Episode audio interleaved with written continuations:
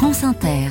6h17 et bonjour Cécile Bidot. Bonjour Simon. On continue avec vous notre série de bonnes idées à travers la France, esprit d'initiative, reportage inédit ce matin en cette première semaine de l'année. Vous nous emmenez sur un chantier d'insertion à, Strasbourg. Oui, un atelier réservé aux femmes, ouvert il y a tout juste un an par l'entreprise d'insertion Amy Créneau.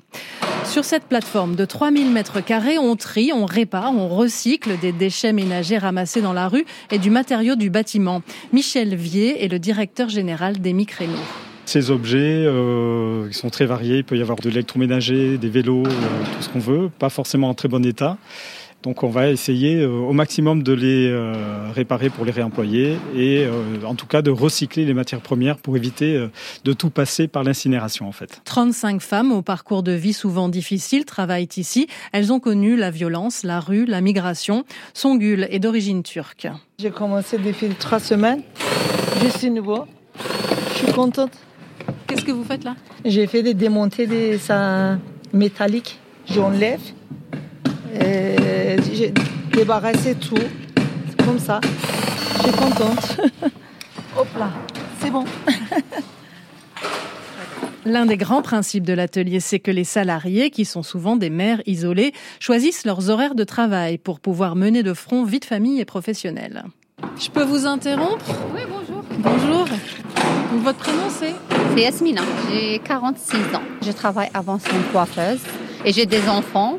Et c'est pour ça je cherche euh, des heures, euh, ça m'arrange bien. À partir de 9h jusqu'à 15h. Donc après, je vais chercher mes enfants. C'est parfait.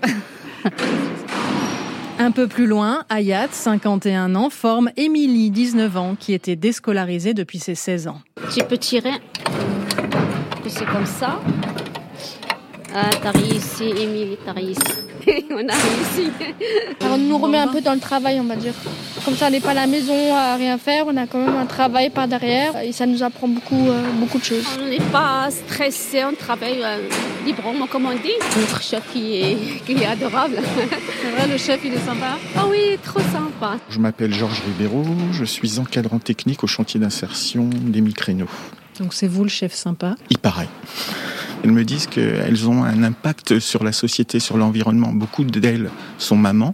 Et elles me disent, je fais aussi ça pour mes enfants. Le recyclage, la seconde vie des objets est une chose importante et elles s'inscrivent parfaitement euh, dans ce domaine-là.